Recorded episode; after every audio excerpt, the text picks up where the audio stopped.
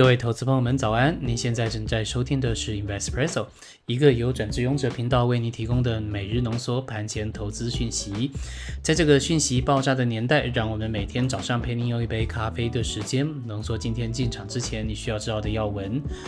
好的，那今天的时间是二零二二年的三月三十一号，礼拜四。今天的精选新闻部分，我们跟您分享的是财讯报道的绿电商机。请您听到最后，或是说点击 YouTube 下方的时间轴，可以跳到指定的位置。OK，那我们的独家课程《七个投资习惯》也在 Press Play 平台上线了。现在已经有不少的投资伙伴陆陆续续加入我们，而且成功的掌握到产业族群以及这一波的行情。那我们除了帮您培养好习惯以外，也有每天的盘势分析、产业选股以及教学分享。那基本上呢，可以说全都是干货。所以说，欢迎您到 Press Play 上面搜寻《七个投资习惯》，或是点击描述栏的链接做参考。好的，先跟您报告一下昨天的台股行情啊。我们先看一下大局的一个局势。那昨天呢是开高走高啊，台积电领军电子股整个走强，那金融股呢跟传产股呢也是百花齐放，带动整个加权指数涨幅放大，一度差不多涨了快两百点吧，呃，涨到了差不多这一个月以来的新高。那贵买指数呢也是蛮热络的，成交值直接爆出九百亿元哦，这个量算是有一点点的哦。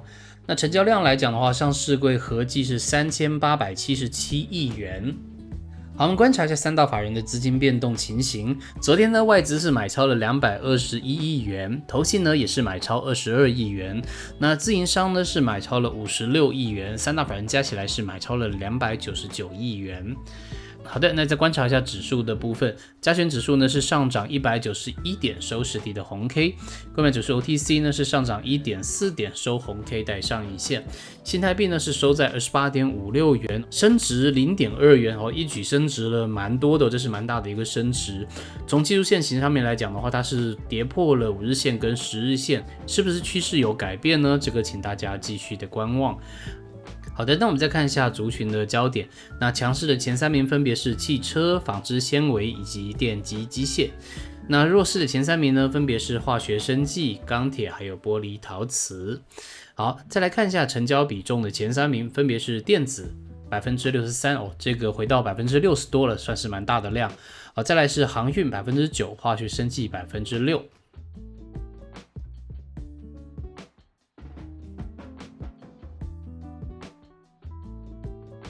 好的，接着与您报告一下昨天晚上美股的一个表现。我们先看一下大局的一个局势哈，呃，两件事情，第一个是乌俄战争，另外第二个是其他经济消息。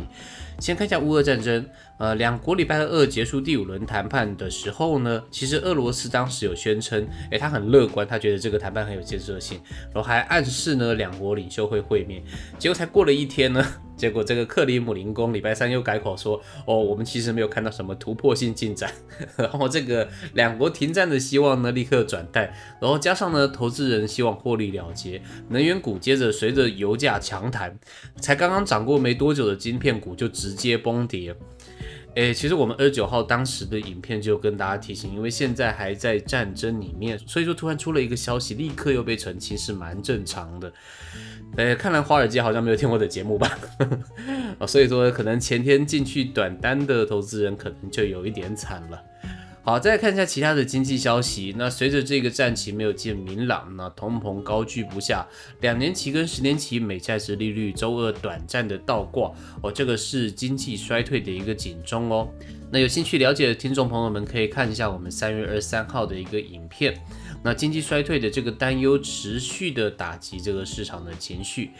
然后除此之外呢，市场也有传出美国总统拜登计划启用这个国防生产法，推动生产电动汽车以及其他类型电池需要的关键矿物。那据了解，拜登政府将锂镍、石墨、钴跟锰等等矿物添到这个名单里面，帮助矿业公司取得七点五亿美元的资金。好，我们观察一下这个指数的部分。好，先看一下道成工业指数下跌六十六点，收黑 K 带上下影线，目前在各均线之上。虽然下跌呢，但是它并没有向下跌破前几天的跳空缺口。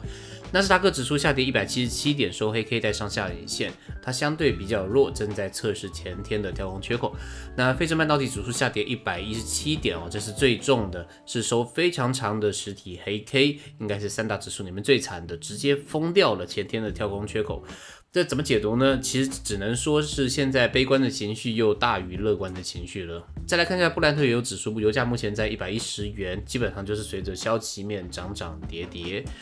好，再来观察一下族群的部分，强势族群包含有农业、金属采矿以及石油天然气，呃，基本都是战争概念股。再来看一下这个弱势族群，包含有零售周期性、半导体以及建筑材料。